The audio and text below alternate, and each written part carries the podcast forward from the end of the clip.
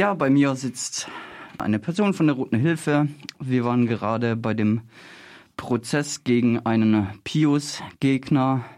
Ja, sag mal, wie ist der ausgegangen? Naja, also der Prozess war ja angedacht, dass da der neue Paragraph 114 zum Einsatz kommt. Der Vorwurf war, dass die Person eine, einen Polizeibeamten an der Ausrüstung gegriffen haben soll. Mhm.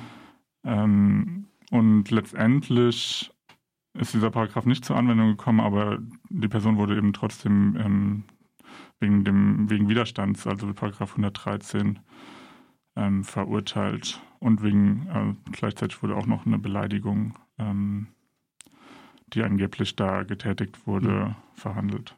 Ja. Ja, nochmal zurück ähm, zum Anfang. Es wurden ja drei Zeugen äh, geladen von der Polizei. Ne? Wie haben die denn die Tat so, die vermeintliche Tat so ge geschildert? Nein, alle drei haben es auf sehr ähnliche Weise getan. Also die Tat, das muss man ja dazu sagen, liegt schon anderthalb Jahre zurück. Mhm. Und dafür konnten sich alle drei noch sehr gut erinnern, ähm, was ähm, wie der Tathergang genau war mhm. und haben auch alle sehr ähnliche ähm, Begriffe verwendet. Ähm, genau, also die Annahme würde ich jetzt mal sagen, liegt nahe, dass sich die drei vorher ähm, unterhalten haben und oder auch das Video mhm. sich nochmal angeschaut haben. Ja, stimmt, da wurde mehrfach dieses Video gezeigt, wo ähm, der Richterin auch ähm, sofort aufgefallen ist, ähm, dass die Polizei da wohl absurd aggressiv agiert. Irgendwie ähm, soll dann ein Fahrradfahrer, Fahrradfahrerin ähm, irgendwie direkt geschubst äh, wo, worden sein, die eigentlich mit dem Geschehen an sich gar nichts zu tun hatte mit der Demonstration. Und es war ja selbst dem Staatsanwalt, glaube ich, auch so ein bisschen unangenehm, ne? Ja, genau. Also da wurden noch diverse andere Sachen auch wahrgenommen. Dann wurde immer ähm, auch da geschaut, ja, okay, das ist eben für diese Verhandlung dann nicht relevant, wurde dann gesagt. Aber ähm, als teilweise dann auch die Richterin den ähm, Zeugen gefragt hat dazu, konnten sie sich daran dann wiederum nicht so gut erinnern wie mhm. an ähm, diese angeblich geschehene Tat. Ja. Ja. Und äh, was soll denn der Angeklagte bzw. jetzt der Verurteilte denn konkret gemacht haben? Genau, also es ging da um eine Situation, wo ähm, während des Pius-Brüder-Aufmarschs, der ja ähm, jährlich in Freiburg stattfindet, ähm, demonstriert wurde und da kam es zu einer kurzen Blockade, zu einem kurzen Blockadeversuch. Ähm, und der Angeklagte, dem wird eben vorgeworfen, dass äh, er während diesem Blockadeversuch auf die Polizei zugelaufen sei und da wild ähm, gestikuliert hätte und rumgeschrien mhm. hätte und auch die Fäuste erhoben hätte. Und letztendlich die Tat, die ihm dann vorgeworfen wird, ist eben, dass er sich dann versucht hätte, einen Polizeibeamten mit der Hand von oben in die Panzerung zu greifen und zu sich zu ziehen. Ähm, genau, das und letztendlich dann danach noch beleidigt haben soll. Mhm. Ja, jetzt sind irgendwie die Schutzausrüstungen der Polizei ja schon ziemlich denke ich mal, effektiv. Wie kann es denn sein, dass eine Polizei sich so krass angegriffen fühlt, beziehungsweise so krass angegriffen werden kann, äh, dass dann tätiger Angriff daraus entsteht? Der Paragraph wurde ja letztendlich genau für solche Situationen geschaffen, also mhm. dass ähm, falls Polizeibeamte eben auf solchen Demonstrationen angegriffen werden, dass sie sich damit quasi, dass damit ein Instrument geschaffen ist, die Leute auch wirklich hart zu verurteilen.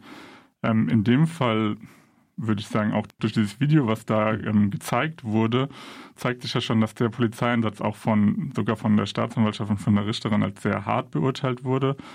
Und auch da kommt es dann häufiger eben zu Anzeigen von Polizeibeamtinnen gegen Demonstrantinnen, um sich eben auch schon ähm, vorher quasi eine Abschreckung zu schaffen, dass da mhm. ne, keine Anzeigen gegen die Polizei kommen, mhm. sondern dass sie eben schon von vornherein sagen, okay, wir müssen diesen Einsatz irgendwie rechtfertigen und mhm. dann schreiben wir, schreiben wir Anzeigen gegen die Leute, um sie auch einzuschüchtern, dass sie da nicht selbst dagegen vorgehen. Mhm. Der Staatsanwalt hat in seinem Plädoyer ähm, auch zugegeben, dass eigentlich ja die ähm, Tat der dieser Tätigkeit eigentlich schon fast nicht gegeben sei, aber hat trotzdem äh, an dem Vorwurf festgehalten. Dann warum? Naja, letztendlich geht es für die Staatsanwaltschaft ja auch darum, dass ähm, sie eben versuchen, auch die, ähm, die Polizei irgendwie davor schützen zu wollen, dass sie ähm, tätlich angegriffen werden. Also so ist die mhm. Begründung mhm. dann. Warum dann dieser Paragraph ist eben auch so geschaffen, dass er sehr gummiartig ausgelegt werden mhm. kann. Also das hat auch die Richterin dann ja am Ende ihrer, in ihrer Begründung, warum sie den nicht zur Anwendung ähm, gebracht hat, gesagt, dass es da eben um viel auch um Intensität geht, also wie mhm. heftig ist jetzt die Handlung und wie heftig ist es nicht. Und da zeigt sich ja schon, dass es eine sehr subjektive Einschätzung mhm. ist einfach, wie heftig jetzt eine Handlung ist oder wie viel Intensität dahinter steckt. Und die Richterin war dann der Meinung, okay, da steckt nicht so viel Intensität dahinter. Und die Staatsanwaltschaft hat ähm, um jeden Preis versucht, ihre Anklage zu retten, auch ähm, wenn man das Gefühl hatte, dass auch der Staatsanwalt am Ende nicht mehr wirklich ähm, dahinter stand, hinter dieser Anklage. Ähm, insgesamt würde ich vielleicht auch nochmal sagen, dass eben dieser Paragraph 114 ja ähm, auch, in, äh, auch zu einer Verschiebung dazu führt, dass man eben nur darüber spricht, über diesen Paragraphen 114 und gar nicht mehr über den Paragraphen, der jetzt zur Anwendung gekommen ist, nämlich den Paragraphen 113, mhm. der auch der schon ein paar Widerstand. Genau, Widerstand mhm. gegen ähm, Vollstreckungsbeamte. Und auch da ist ja die Frage, okay, was ist überhaupt Widerstand? Und auch dieser Paragraph wird immer wieder gegen Demonstrantinnen ähm, zum Einsatz gebracht. Und dadurch, dass wir nur noch über den Paragraphen 114 reden, ähm, werden eben solche Paragraphen dann wieder noch mehr normalisiert irgendwie. Mhm. Möchtest du dem noch irgendwas hinzufügen?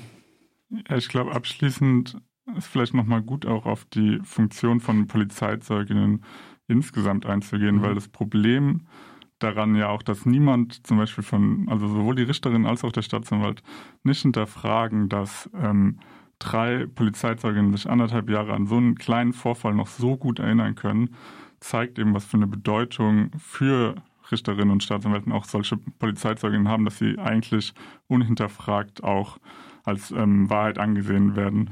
Und zum Beispiel wurde dieses Video eben gezeigt, auf der kein Griff, auf dem kein Griff zu sehen ist und nur für einen Bruchteil von Sekunden wurde immer gesagt, ist ähm, die Handlung nicht zu sehen. Und mhm. alle drei Polizeizeugen sagen dann aus, es hat diesen Griff gegeben und dann wird direkt angenommen, okay, der muss eben innerhalb dieser paar Sekunden, die wir nicht sehen, ähm, passiert sein, was ja an sich schon ein sehr absurde Vorstellung ist, dass dann genau, es gibt ein Video von dem ganzen Vorfall und dann genau die entscheidende Szene ist eben verdeckt. Ähm, aber das wurde eben sowohl von Staatsanwaltschaft auch, als auch von der Richterin nicht hinterfragt.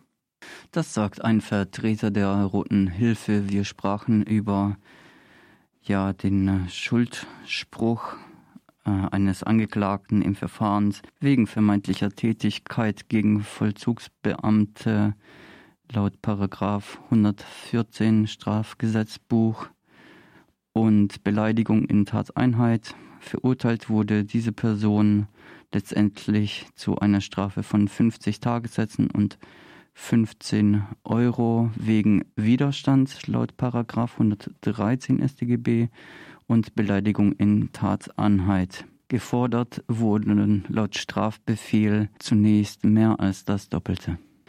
Die vorgeworfene Tat soll sich am 26. April 2019 im Zuge einer versuchten Blockade der ja schon fast klerikal-faschistischen Pius-Bruderschaft ereignet haben.